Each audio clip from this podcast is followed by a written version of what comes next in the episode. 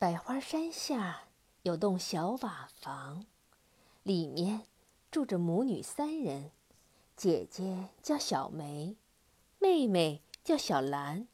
姐妹俩平日靠着采花、卖花来维持生活，奉养他们的母亲，日子倒也过得平安快乐。但是这年冬天，母亲突然生病了，医生说，只要能用鲜活的红玫瑰花来熬成药汁喝，才能把他的病治好。可是，玫瑰花都开在春天和夏天，这时候屋外一片冰天雪地，到哪里去找鲜活的玫瑰花呢？妹妹小兰着急的哭着说：“姐姐，怎么办呢？”小梅望了望病倒在床上的母亲，心里也着急的慌，可是仍然还要安慰妹妹说：“别急，我们去百花山上找找看，也许运气好能找到几朵玫瑰花，也说不定呢。”于是姐妹俩。穿上厚厚的红棉衣，手牵着手往外走去。一出门，北风就冷飕飕的迎面扑来。小兰立刻冻得发起抖，拉着姐姐的手说：“好冷啊，姐姐！这么冷的天，山上一定不会有玫瑰花的。我们还是回去吧。”小梅咬紧牙，坚决地说。不试着找找看，怎么知道没有呢？快走吧！小兰只好瑟瑟缩缩地跟着姐姐往百花山上走去。可是走啊走啊，走了老半天，放眼望去都是白茫茫的雪，哪里看得到别的呢？姐妹俩站在雪地上，身子都快被冻僵了。突然，小梅皱了皱鼻子，兴奋地说：“妹妹，你有没有闻到花香？”小兰摇摇头，冻得连话都不想说了。小梅又闻了闻，立刻用手指着山的那边说：“那儿，花香是从那儿传过来的。”天呀！小兰害怕的大叫：“那儿！”不是黑风谷吗？妈妈平常一直警告我们不可以去，说是那里很危险呀。小梅吸口气，壮起胆子说：“为了治好妈妈的病，顾不了那么多了。”她紧紧拉住妹妹的手，小心往谷中走去。说也奇怪，一进了黑风谷，世界完全变了样。寒冷的天气突然变得暖和了，蓝蓝的天空飘着白白的云，鸟儿在翠绿的枝头上吱吱喳喳地唱歌。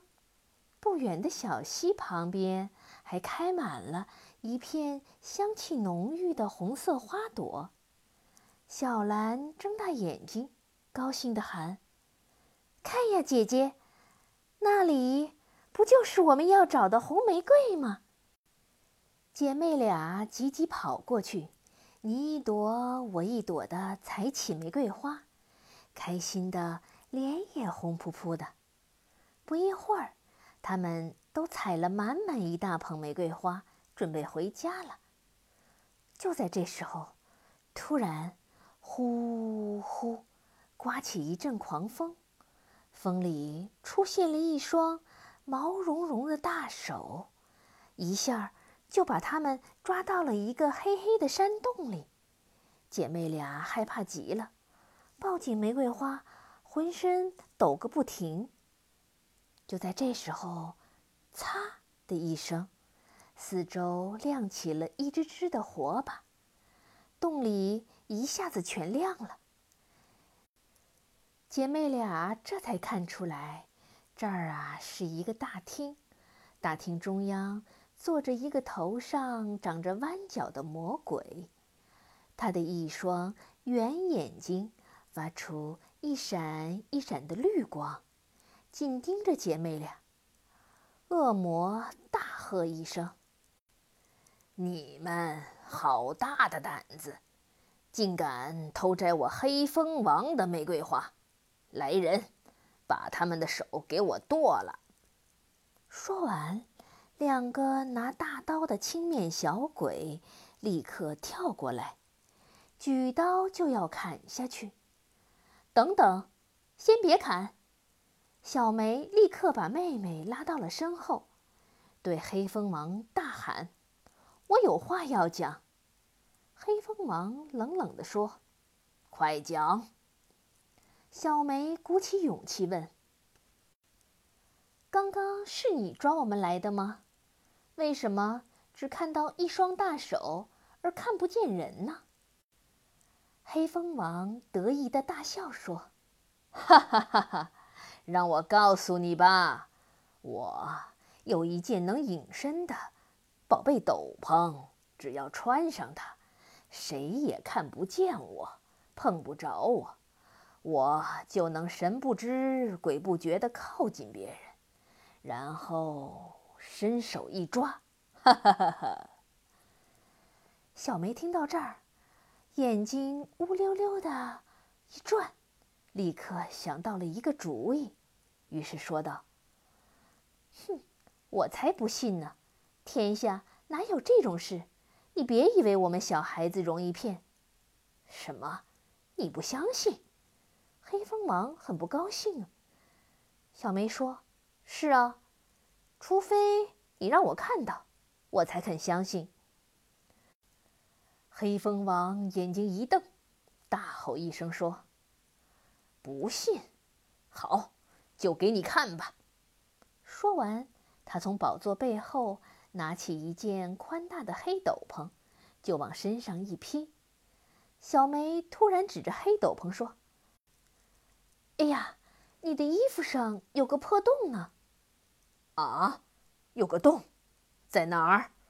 黑蜂王急忙脱下了斗篷，翻来倒去的寻找，嘴里还念念着：“没有啊。”那儿，那儿，小梅故意乱指，然后上前说：“来，我指给你看。”她一手扯住斗篷，另一只手突然拉住妹妹，两人往斗篷里一滚。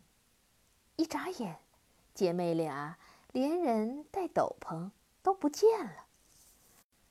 上当了，上当了！黑蜂王愤怒地跺着脚大叫：“快抓住他们！快抓住他们！”